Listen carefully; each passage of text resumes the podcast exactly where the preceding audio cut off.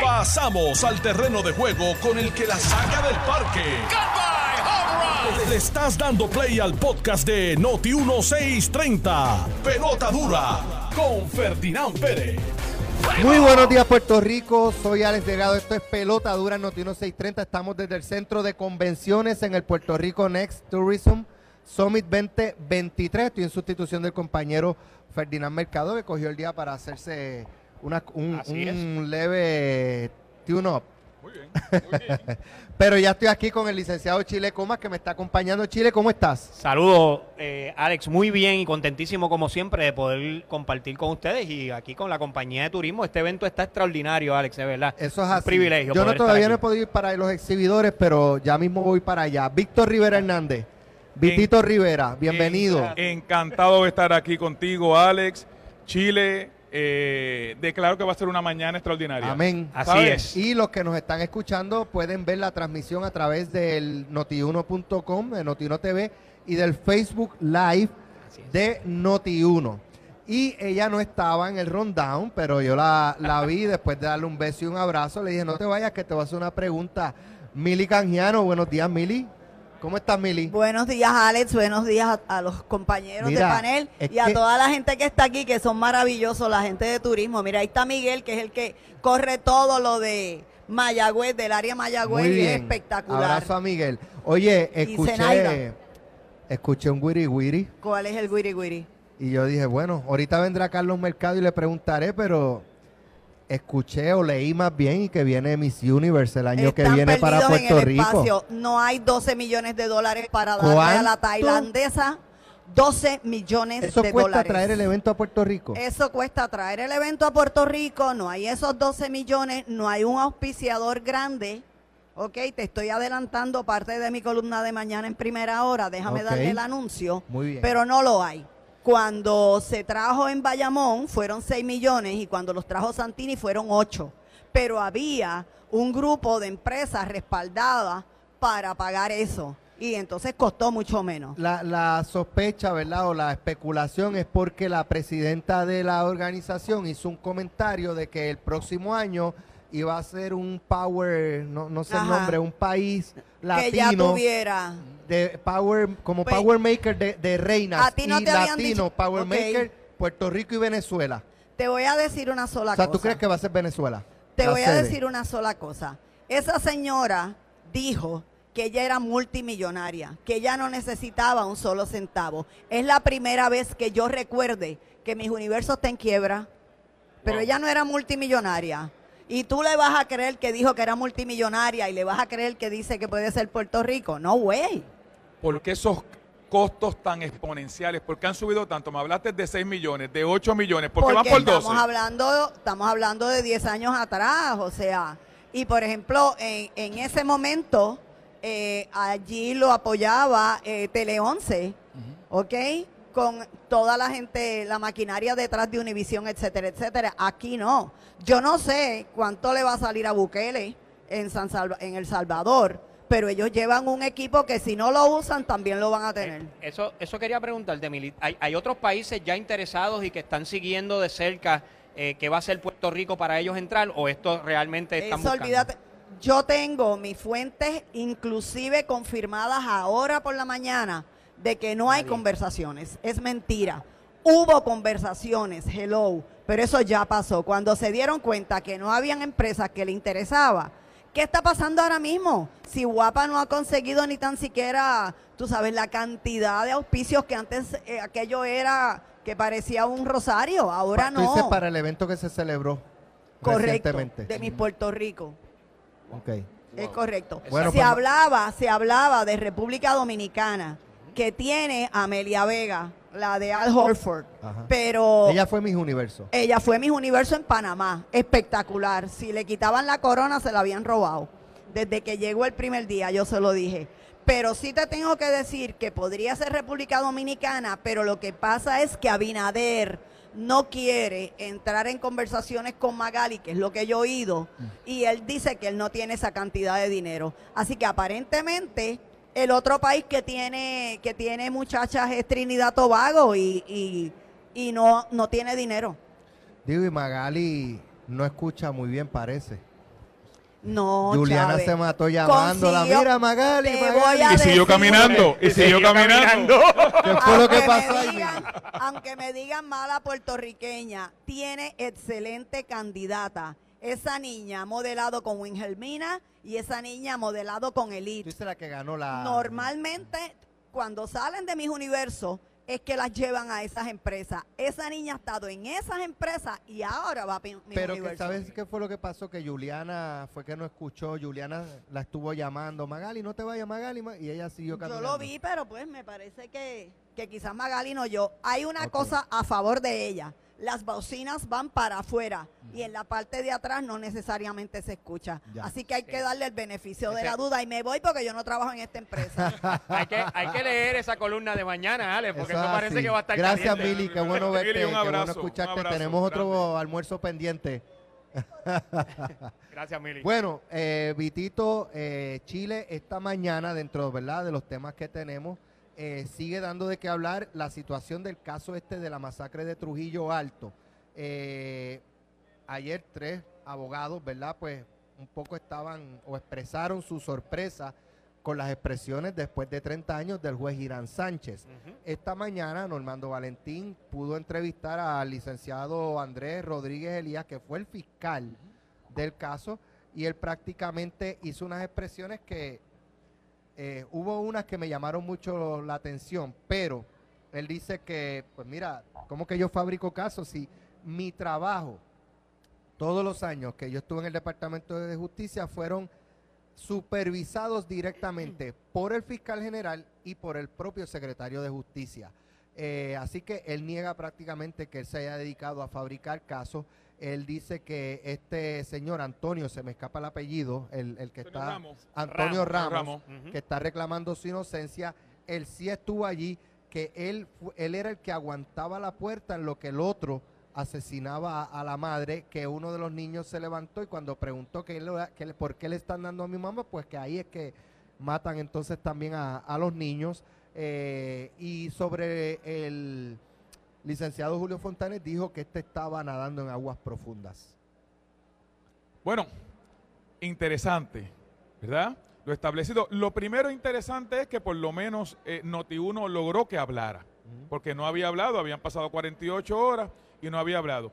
Hay que recordar también, tengo entendido que el licenciado Rodríguez Elías ha sido demandado a nivel federal. Lo dijo, ¿Verdad? dijo que sí, que en estos Eh, momentos tiene pendiente y, y dijo, estoy loco porque empieza el juicio, que tiren para adelante. Claro, no sé si ya se dio el descubrimiento de prueba. Ese fue por el caso de Aguada. por el caso de Aguada. Por el caso- lo traigo para, para tener un contexto, o sea, que no es un solo caso en que están hablando de él, sino que está el otro caso despido. Pero qué bueno que el licenciado habló eh, eh, y dijo, pues, eh, lo que dijo sobre las expresiones del licenciado Julio Fontanet, yo tengo que decir, el licenciado Fontanet es decano de la Facultad de la Escuela de Derecho, un abogado de alrededor de casi, yo creo que 40 años de experiencia, un profesor eh, muy distinguido, que no expondría su título ni su prestigio profesional por nada que él no tuviese la convicción y la creencia eh, que es cierto, ¿verdad? Así que, que uno pues lo ve de esa manera. Chile, no sé qué tú opinas sobre yo, esto. Yo te, yo te quiero dar mi opinión porque he seguido el caso, ¿verdad? Y, y escuché anoche el programa, excelente programa el de anoche. Y tengo que decir primero sobre las expresiones del juez y sobre las expresiones del fiscal. eh, mi comentario con esto. Eh, Víctor, tú y yo llevamos una trayectoria eh, de muchos años eh, en la rama, en la rama legal. Y yo tengo que decir, tanto los jueces, Alex, como los fiscales son seres humanos. Son seres humanos iguales que tú y que yo. Y sabes qué, se equivocan. Y sabes qué, tienen derecho a que con el paso del tiempo, cuando se les presentan nuevas eh, evidencias en ocasiones o nuevas circunstancias, también pueden reconocer que pueden cometer errores. Y, y yo te digo esto porque ha pasado bastante tiempo ya, y ha pasado un tiempo razonable, y el trabajo que el licenciado Fontané ha realizado me parece un trabajo muy bueno, porque ha, ha sacado evidencia adicional. Bueno, en el caso de los tres de Aguada, Lo, lo logró sacar. correcto. Por lo tanto, fíjate que en el momento dado, y esto era una de las expresiones que anoche ustedes discutían, en el momento dado el juzgador tiene que tener así y tomar la decisión con lo que tiene. Si no tiene herramientas adicionales, la decisión la toma con las que tiene. Claro está, se puede equivocar y para eso existen tribuna- tribunales de mayor jerarquía. Igual el fiscal, el fiscal dijo algo bien importante.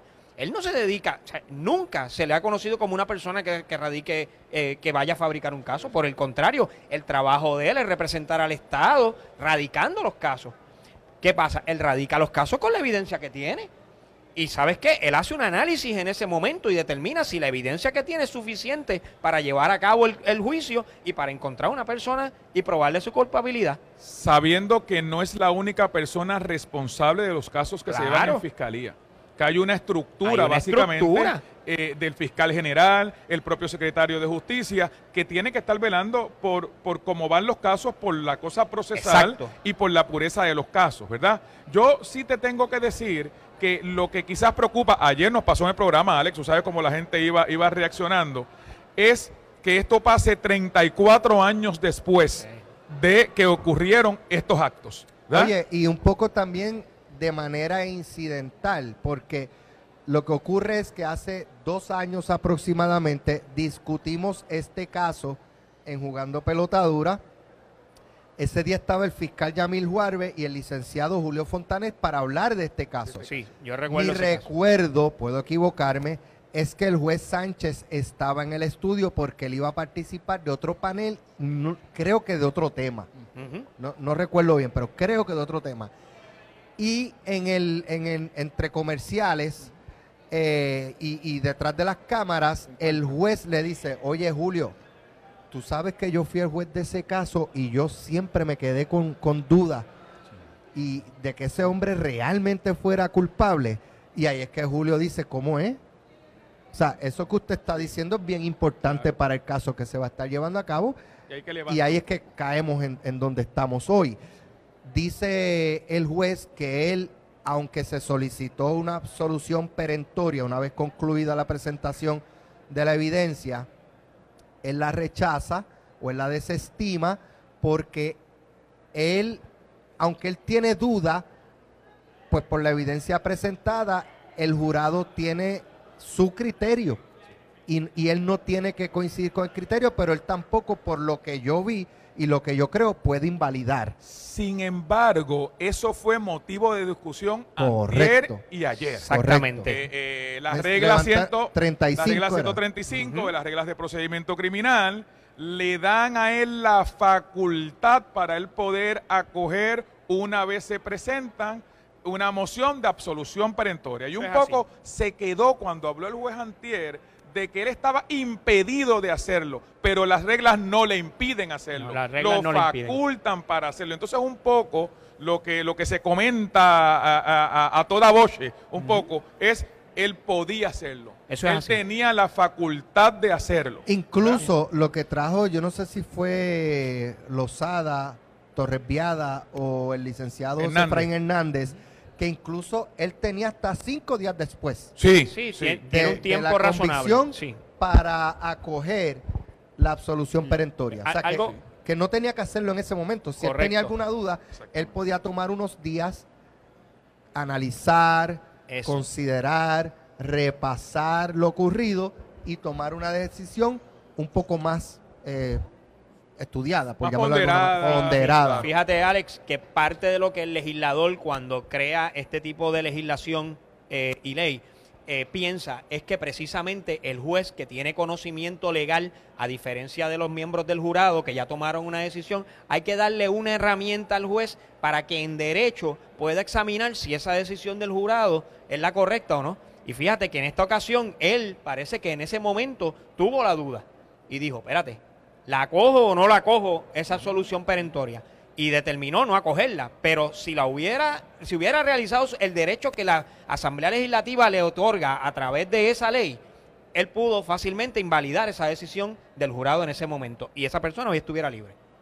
A mí, ayer eh, Normando también entrevistó en Noti1 a Alejo Maldonado, quien indica, ¿verdad?, que él también fue víctima de un- una fabricación de casos del licenciado Elías eh, Rodríguez Elías. Ajá. Pero a mí lo que me llamó la atención de lo que dijo Alejo, y es algo que yo he estado pensando. Alejo dice, tú sabes que el día de la convicción y el día de la sentencia, el, el acusado y el convicto me fabricaron un caso, lo que se dice no es cierto, los testigos mintieron, y se agarra de, de, la- de, de- de- de esa narrativa, pero que una vez pasa uno, dos, tres años, y ya se acostumbran y aceptan, internalizan que le queda un largo tiempo de estadía en la cárcel, comienzan a aceptar responsabilidad. Sí, sí. Y que cuando una persona lleva sobre 30 años reclamando su inocencia, y no es solamente reclamándola verbalmente, sino con acciones legales, apelaciones y todo lo que ha ocurrido, él se inclina a creer que este muchacho es inocente. No ha cejado en Sí. ese intento. O sea, lleva 30 años haciéndolo. Es. De hecho, eh, el recurso de habeas corpus no fue un recurso que le hizo ningún abogado. Fue un recurso hecho por él mismo al Tribunal Federal. Oye, ya que tenemos tiempo, yo tengo aquí, porque yo creo que, que el programa sirve para ilustrar. Muy bien. La, la regla 135. Vamos, Vamos, a leerla. vamos a ir sobre ella, Víctor. Vamos, a ir sobre ella. ella. Queda abolida la moción para que se ordene un veredicto absolutorio. El tribunal a instancia propia o a instancia de un acusado decretará su absolución perentoria en uno o varios cargos de la acusación o denuncia, luego de practicada la prueba de una o de ambas partes, si la misma fuera insuficiente para sostener una convicción por ese cargo o cargos. Ese es el primer párrafo, Ajá. son dos párrafos. Segundo párrafo. De presentarse una moción de absolución perentoria, luego de practicada toda la prueba, el tribunal podrá reservarse su resolución, someter el caso al jurado y resolver la moción, bien antes del veredicto o después del veredicto o de disolverse el jurado si rendir veredicto. Si el tribunal declarase sin lugar la moción antes de rendirse un veredicto de culpabilidad o de disolverse el jurado sin veredicto, la moción podrá reproducirse dentro del término jurisdiccional de los cinco días rendido el veredicto o resuelto el jurado, siempre que no se hubiera dictado sentencia. Ahí Ahí, está. está. Te voy a decir sea. más. En el primer párrafo que leíste, si escuché bien, dice que no tiene ni que esperar que le radiquen una, No, él una puede hacer solución. motu él propio. puede hacerlo motu Lo puede hacer propio. Motu propio el tribunal. Ahí está la A- facultad. ante, ante la falta de una evidencia sustancial o una evidencia que pruebe realmente esa culpabilidad, el juez tiene la discreción de hacerlo él motu propio, Alex. La- el eso- legislador le dio esa facultad, sí, sí. precisamente pensando que el jurado se podría equivocar en ese Ahora, sentido. hay otro punto importante que lo dije en el, en el programa, lo trabajamos ayer en el programa. Fíjate que este, este convicto, o ex convicto, vamos a decirlo así, no está pidiendo su escarcelación. Él lo que está pidiendo es un nuevo juicio. Sí, Eso es lo más importante de esto. Y ayer utilizamos la palabra, Ale, que la utilizamos los dos, la vehemencia de la fiscalía en no permitir que se celebre un nuevo juicio, al parecer habiendo prueba exculpatoria para esto, ¿verdad? Porque Que es la prueba de ADN. que es la prueba de ADN, lo que se llama la prueba de, AD de ADN mitocondrial, ¿Qué? que, que está presente ahí. que, que es la que el licenciado Fontané y su equipo de trabajo han utilizado exitosamente en otros casos. Y es una prueba que se ha, ¿verdad? Recientemente ha arrojado mucha evidencia sustancial para poder ya sea procesar o no procesar a una persona. Así que es bien importante ese tipo de evidencia científica, Alex.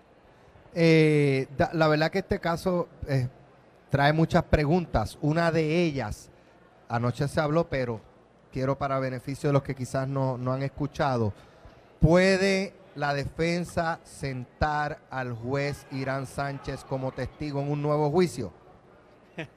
Yo te voy a dar mi opinión.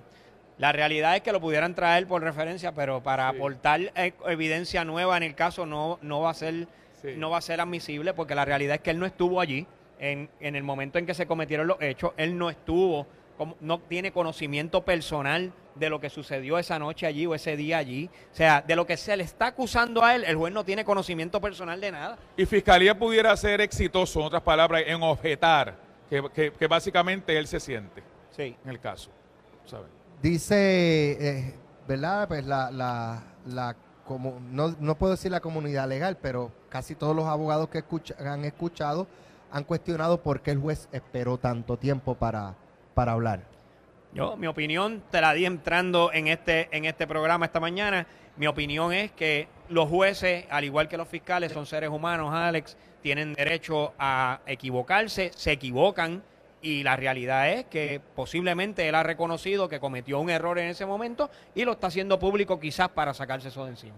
Mira, Gabriel García Márquez en su, en su libro El general no tiene quien le escriba, decía que solamente mi general sabe lo que piensa.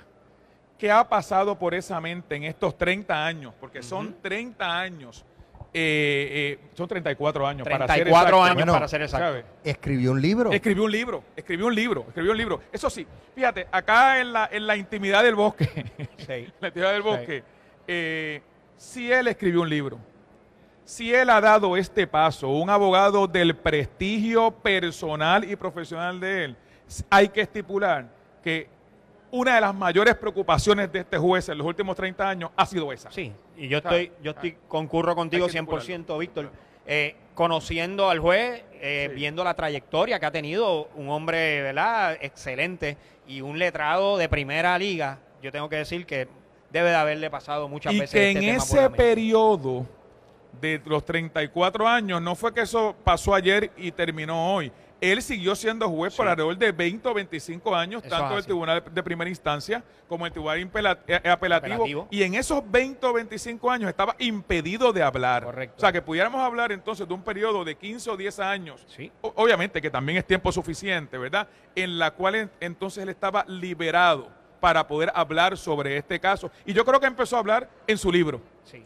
Sí, yo creo, yo creo eh, que no, no necesariamente esperó 34 años. Ya en el libro ya él estaba hablando y él estaba expresando. Yo, antes de irnos a la pausa, ya está por ahí nuestra próxima invitada, la senadora Nitza Morán, pero eh, Alex Delgado, a título personal, conozco al juez Irán Sánchez, eh, sé que es una persona honesta, honrada, capaz, y de mi parte, el mismo respeto, la misma estima y la misma admiración. Y yo quiero, suscri- Víctor Rivera, a nivel personal, quiero suscribir sin un punto y sin una coma las palabras que tú has dicho sobre el amigo, juez, letrado, gran profesional, Irán Sánchez. Yo, René Chilecoma, suscribo también esa- esas expresiones de Alex y de Víctor. secunda. Estamos, estamos los tres en la misma línea.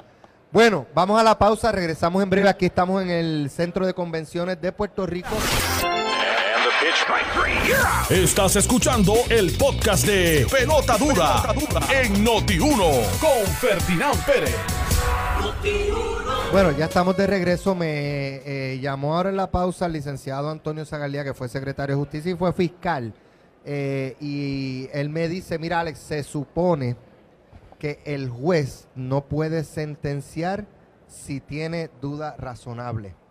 Y entonces yo le digo, sí, pero es que el que emitió convicción no fue el juez, fue el jurado. Y él me dice, sí, pero es que el juez, la figura del juez va por encima del jurado. Por eso se permite que se presenten mociones o que el mismo juez pueda absolver de manera perentoria. Estoy totalmente de acuerdo con el licenciado. Eso es pura regla 135, la que acabamos de leer. Eso es así. Totalmente de acuerdo. Bueno, ya está nuestra primera invitada, la senadora por el distrito de San Juan, Nitza Morán, a quien le damos los buenos días. Bienvenida aquí al Centro de Convenciones. senadora. Wow, gracias Alex, gracias al panel. Hoy estoy más que halagada de estar con ustedes en la mañana de hoy, la primera vez que estoy Radio Pelota Dura. Pues Qué muy bueno. bien, Que para bien que sea. para bien Que para sea. bien Eso es sea. Sí, para sí, bien que, la tenemos, está que, la, que la espectacular. tenemos los viernes por la noche, pero en el programa de televisión. Eso es Correcto. así, eso es así. Bueno, senadora, esta mañana dialogamos ahora en la pausa el doctor Carlos Mellado, eh, ¿verdad? Dentro de la discusión en una entrevista con Normando se habló de una, no es una denuncia, alguien me comentó ayer, Alex, tú sabes que los planes médicos, o por lo menos los hospitales, están argumentando que parte del gran problema porque se están yendo a quiebra, los que se están yendo a quiebra, es que los planes médicos los asfixian económicamente al no pagarle, retenerle pago eh, y ese tipo de cosas. Me dijo, vélalo que esos hospitales que están quebrando van a salir a comprarlo los planes médicos. Se lo planteó al secretario de Salud, Carlos Mellado, y me dice, eso puede, eso puede ocurrir. Y no hay nada que lo impida. Claro, yo creo que estoy, yo estoy consono, ¿verdad? Con la prerrogativa que dijo el doctor Carlos Mellado. De hecho, no vamos muy lejos de la realidad. Lo estamos viendo en términos de salud y lo importante que es la salud para el pueblo de Puerto Rico. Claro, estamos los residentes y necesitamos ese servicio. Pero es una industria, es un negocio. ¿verdad? Lamentablemente es así. Y los planes médicos funcionan como un negocio. Ellos prestan un servicio y son pagados por ese servicio. Si ellos están tratando, como vemos, ¿verdad? Que ha tratado y ha pasado en ciertos CDT también, que están dando algunos servicios, podemos ver que a lo mejor puede ser lo que llamamos un modus operandi para poder entonces ellos adquirir estos hospitales que a través de tantos años han estado tambaleándose económicamente. Si ellos están haciendo este ejercicio y qué bueno que trae esto a colación, yo tengo un proyecto en el Senado que ataja eso. Porque si eso está pasando, ellos están esperando ¿Qué- largo tiempo para pagar. Ataja el momento para el plan médico pagarle al, al doctor el servicio que prestó. Porque en muchas ocasiones el plan médico se tarda en pagarle el servicio que le dio a este paciente en su oficina, por ejemplo. Y entonces este proyecto lo que está diciendo, no, no, espérate, si la facturación está bien hecha, porque tú has tardado más de 30 días en pagarme un servicio, entonces lo que estoy haciendo es que en vez de los 14 días, a 7 días, si la factura no tiene ningún problema, se pague a 7 días. Pasaste de los 7 días, tienes que tratarse como cualquier hijo de vecino porque es una industria. Pues tienes que pagar unos intereses de penalidad al doctor que ya brindó el servicio, atendió al paciente y lo despachó con una O sea, el, receta. el proyecto pone un deadline, Sí. lo reduce y una penalidad por Y una- incumplimiento. Interés, claro. Eh. Porque si es que nosotros no pagamos la casa a tiempo que nos pasa. Exacto. Si no, si No, si no pagar el plan médico. Si yo no pago el plan Correcto. médico en, en un mes o dos meses, me cortan. Exacto. No, y no te dan el servicio. Entonces, a lo mejor tú tienes una emergencia y no te puedes atender. Por más que tú le puedas explicar el estatus económico en que tú estés, el plan médico te dice, tú incumpliste con tu pago, no te puedo dar el servicio. Exacto. Entonces, o tú tienes que pagarlo en efectivo o te tienes que ir enfermo y no debería de pasar. Entonces, yo creo y exhorto a la Comisión de Salud de, de- del Rubén Senado de. Puerto Rico, Rubén Soto, por favor, estamos en una crisis ahora mismo Pero en todos los sometió, estatutos de la salud. sometió recientemente. No, no, ya yo las había sometido al principio de la sesión pasada. Exactamente. Y usted ha hablado, le ha dado seguimiento con Claro el que senador. sí, claro que sí. ¿Y qué él le ha planteado? Eh, que está Estamos bregando, estamos está bregando. abarrotado de muchos proyectos qué- y qué- cuando a ti te bueno. dicen, una "Estamos cosita a la bregando", vez. ¿Cuántas vistas le ha realizado en el Senado Este proyecto, este proyecto? cero. Eh, eh, eh, esto es lo que pasa, Alex. Hablamos semanalmente aquí de la crisis que tenemos de salud en Puerto Rico, pero tenemos un proyecto en comisión Es que- listo para llevarlo a vistas públicas, pero no lo podemos hacer ni una Y sola qué, vista. y qué bueno, Chile, que tú lo traes, tú que eres un experto en asuntos de legislación, porque, senadora, lo hemos hablado en el programa. Sí, claro. No es la primera vez que ante asuntos importantes en el país hay legislación radicada durmiendo el sueño de los Sí. justos, Y a tanto veces en Cámara mucho como en antes de Senado. la crisis, porque este, este proyecto todavía no sabíamos de varios hospitales que iban a declararse en quiebra, o sea que anticipándonos quizás fuera un problema que ya hoy se convierte en una crisis, no hemos podido atenderlo. Hay algo más. Ambas cámaras legislativas deberían de estar haciendo un acopio de todos los proyectos que tienen que ver con este tema y ver en dónde están procesalmente Mi- estos y proyectos. yo voy a y yo voy a decir verdad porque esto no se eso esto no se puede tornar en colores de que él es No, no, rojo y él no, es el no. presidente La, la salud no tiene color. y el presidente del senado hizo algo similar José Luis Dalmao con lo que es el código ambiental él recogió una- un sinnúmero de, de proyectos para atender lo que es la emergencia ambiental que nosotros tenemos en La Palguera y en, en, otro- en otras áreas. Pues yo creo que debemos de hacer lo mismo. En estos momentos debemos de recopilar estos proyectos que se han radicado con tiempo y hacer un insumo y atenderlos con prioridad. Correcto. Y después de ahí no exhorta un sustitutivo, sino porque no todos atienden lo mismo. Claro. Esto es importante decirlo. Pero sí que le dé prioridad y le dé paso porque podemos atender ahora mismo ciertas cosas que pueden resolverse a través de una ley.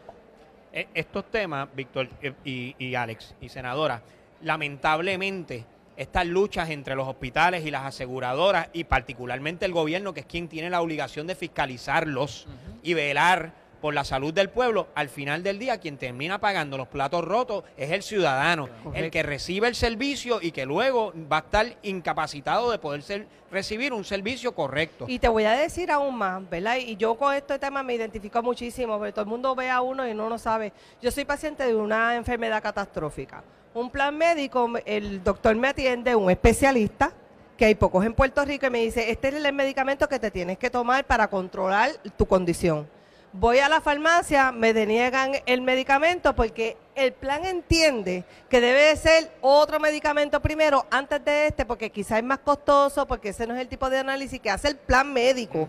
Y entonces me rechazan. Eso no debería de pasar, porque si tenemos un especialista que te está recetando XY, es porque tú lo necesitas. Entonces el plan médico ha puesto en tela de juicio primero su bien, ¿verdad? Porque el costo, abarata el costo del medicamento porque un medicamento que me has recetado que me cuesta a lo mejor 5 mil dólares, ¿verdad? De estas enfermedades catastróficas, pues es mejor darte una pastillita que te cuesta menos. No, pero, pero, pero en 30 ese 30 caso. pastillas eh, por un mes y resuélvete lo que a ver si tú no mejoras después de seis meses de monitoreo, entonces te puedo dar eh, este y eso es peligrosísimo. Porque el ¿Peligroso? plan médico se convierte en un facultativo médico. De hecho, no, no, no quiero quedarme solamente en el tema procesal legislativo.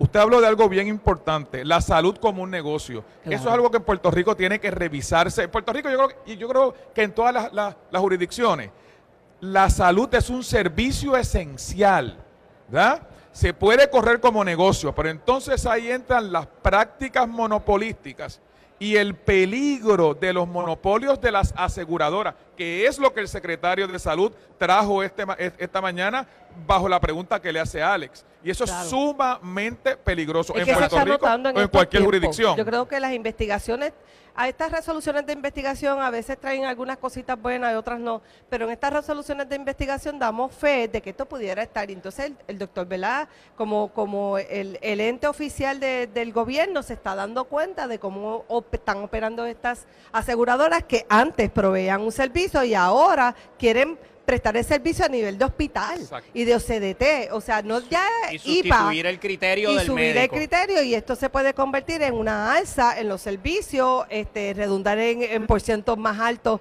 para los deducibles y así un sinnúmero de cosas. Wow. Bueno, senadora, mujeres al poder. Eso es correcto. Está Siempre. Está con Aquí Jennifer, tenemos una, una, una Está- fiel amiga, Sí, Sin ya- Mari ya mismo Mujeres está al con Poder. nosotros. Está con Jennifer entonces, mujeres al poder. Bueno, mujeres, no porque sea mujer necesariamente yo tengo que estar militando, ¿verdad?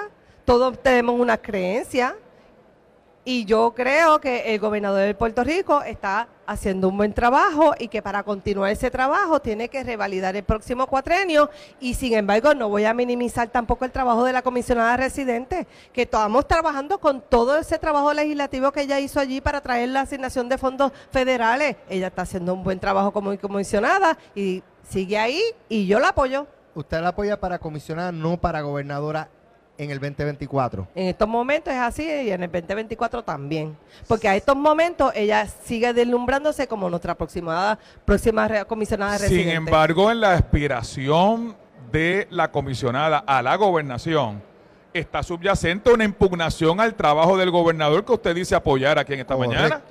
Es que, volvemos, cuando tú estás trayendo la política pública cuando eres candidato es muy diferente a cuando uno está tratando de resolver el problema que tenemos como Puerto Rico. En su momento, la comisionada residente ha sido muy vocal en todos los fondos federales que ella ha traído para solucionar cualquier problema, ya sea de salud, ya sea de infraestructura, etcétera. Y en esos momentos ella entendía que ese es el trabajo que se tenía que hacer.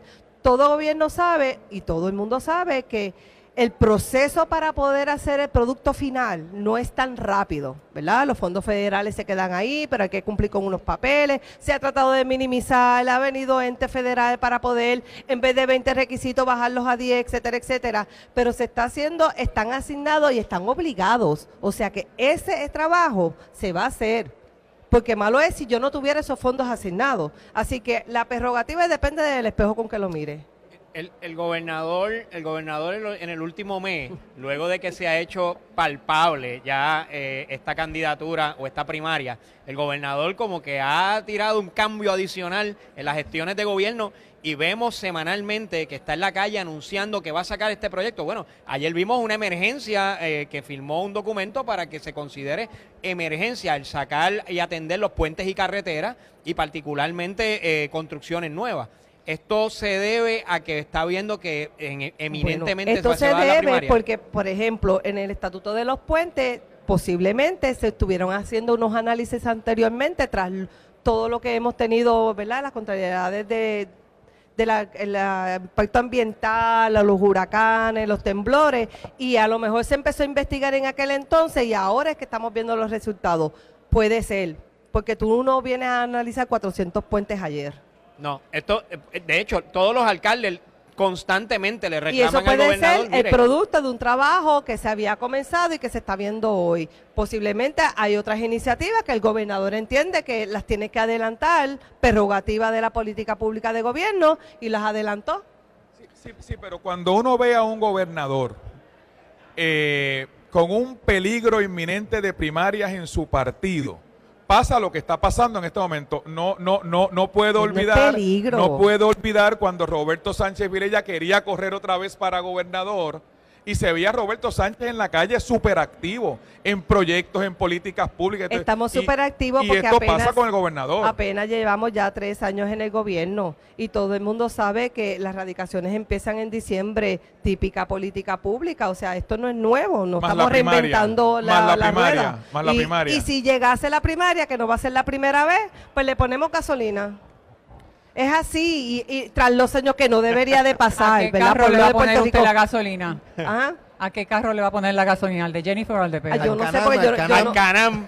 yo nunca me he montado en un Canam. Bueno, pero en algún carro se ha montado. ¿A cuál de los dos le va a poner gasolina a usted?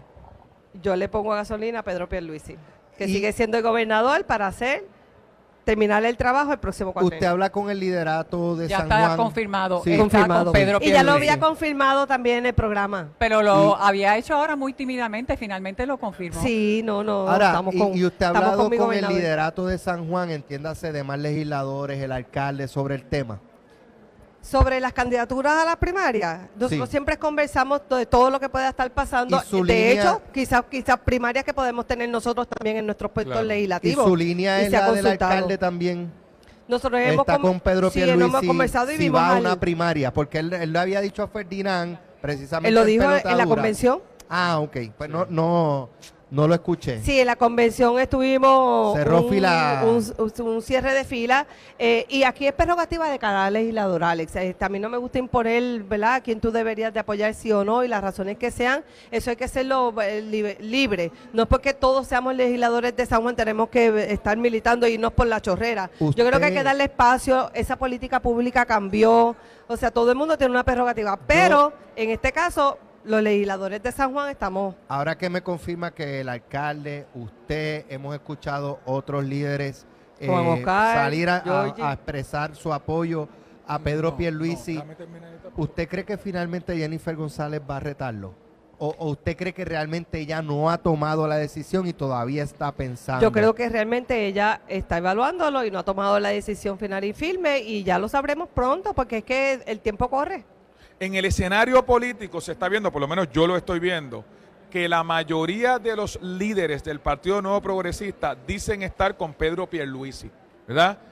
Pero se dice que una gran parte de la base está con Jennifer González. ¿Cuál, en ese balance, en ese equilibrio, qué es lo que usted está viendo? Bueno, eso puede pasar vuelvo, la prerrogativa no voy a decir porque yo estoy con Pedro, debe ir todo el mundo detrás de mí con Pedro, ¿verdad? Yo creo que la política pública cambió. Ahora sí, hay algunos de la base que están con Pedro, pues militarán ahí, los que estén con Jennifer. Si finalmente se vuelve candidata a la gobernación, pues se, se irán con Jennifer. Lo que no es factible es que hoy tú digas que estés con Pedro y mañana lo cambies. Eso es lo que no es aceptable en un líder, porque entonces no tomas postura o no estás seguro de las cosas que usted hace. Y hoy estaré con Pedro y mañana también, aún si Jennifer radica. Eso es lo que no es aceptable. Si Jennifer radica finalmente, va a haber una vacante ahí en la que han sonado varios candidatos y entre ellos Ricardo Rosselló. Eh, ¿Cómo usted ve el regreso de Ricardo Rosselló a la política pues conozco, ¿verdad?, el deseo del ex gobernador si quiere ir a la comisaría residente. Entiendo que él tuvo su momento, salió de Fortaleza, él está haciendo su trabajo como delegado congresional y yo creo que debería de quedarse donde está. Hablando de delegados congresionales, eh, se aprobó en comisión, en una comisión legislativa de la Cámara, eh, para derogar la ley que faculta o que crea estos delegados congresionales, si finalmente se validara en el Pleno en la Cámara y pasara al Senado, esa legislación contaría con su respaldo, tomando en consideración que esa delegación ha logrado absolutamente nada? Pues mira, qué bueno que me lo preguntas porque esto es algo que dicen que es partidista. Son de ustedes, son PNP, son PNP, no son de los 53% que votó por la estadidad. Uno. Dos. Si eso fuese así, yo voy a evaluar la medida, porque tan es así que estuvimos evaluando recientemente la, ejecutoria de Elizabeth Torres y se fue al tribunal para esto, porque es que como si yo no estuviera haciendo mi trabajo, lo que pasa es que no tenemos la potestad de sacarme a mí de aquí a cuatro años, al menos que yo haga, cometa un delito, ¿verdad? Que, que me obligue a dejar mi escaño. Pero si uno no está comprometido con esto, con esta posición que uno tiene, pues uno debe de abandonarla. Y si entraste aquí y no eran las expectativas, debes de renunciar pero le haces más daño no al partido ni a ti misma, le haces daño al pueblo de Puerto Rico que depositó el voto en ti. ¿Usted siente que la estadidad ha avanzado con la creación de esos delegados? Honestamente, sea totalmente honesto. Yo, creo que se han abierto algunos canales de comunicación que quizás no lo tuviéramos nosotros, que estamos aquí quizás 100%, las veces que podemos viajar a Washington, tocar puertas y cuando nos puede tocar un, hablar con un legislador sobre la estadía de Puerto Rico, tenemos ese grupo allí permanente para esa ejecutoria y sí, se han abierto canales de comunicación. Hemos logrado un, un proyecto bipartita. Ese no se supone que sea el rol que tiene la comisionada residente. Correcto, y debe de ser bajo la sombra de la comisionada. Y es que tiene más poder para llegar a estado funcionarios. Y ha, sido, y ha sido autora de las medidas. Por lo tanto, esa comisión realmente no tiene ningún poder en términos de que puedan tener ellos poder de llegar a estos legisladores. Yo creo que todo ejercicio que se haga en pro del bienestar de Puerto Rico, como hoy estábamos dialogando sobre las aseguradoras, es bueno. Todo lo que sea para el bienestar de Puerto Rico, y aquí nosotros necesitamos ser igual. Pero sabemos que todo el que ha estado en Washington y ha estado en el Congreso sabe que para tú llegar a un senador o a un representante tú tienes que tener un puesto muy alto y tener una relación muy alta, porque por lo otro, donde vas a llegar es al alicate del alicate del alicate. Y eso es correcto y hemos dado fe de que la comisionada residente ha hecho ese ejercicio con la delegación congresional. Los hemos visto y los pocos que han posteado y en sus informes están.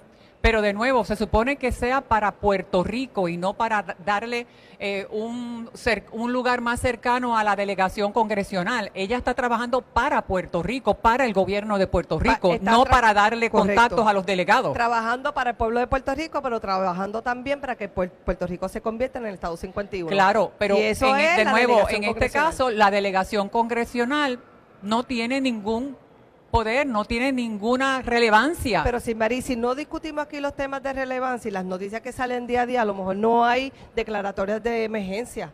Tenemos que hacer el ejercicio. Nada es inoficioso si el fin es el remedio. ¿Qué es lo más importante que para usted han logrado ellos a este momento? Entrar en conversaciones y que hayamos tenido un proyecto en la Cámara bipartita se logra, porque antes no tuvíamos nada. O sea, eso no lo logró la comisionada pues residente. No, lo, lo ha logrado la comisionada con estas personas día a día, como dijiste, que es muy difícil reunirse con los congresistas, pero están los staffers, que son realmente los que nos atienden, los staffers que son los que llegan el mensaje, y tuvimos congresistas que a lo mejor no me reuní con ellos, pero me dieron la firma. Eh, y eso es importante. Senadora, esta ley que creó la delegación tiene tiempo de caducidad. Ya tiene una fecha de caducidad que es 2024. Pero este proyecto viabilizaría que el pueblo de Puerto Rico se economizara todo lo que se le está pagando a estos delegados por el próximo año si se aprueba ahora, porque derogaría la ley inmediatamente y los mandaríamos de regreso a Puerto Rico.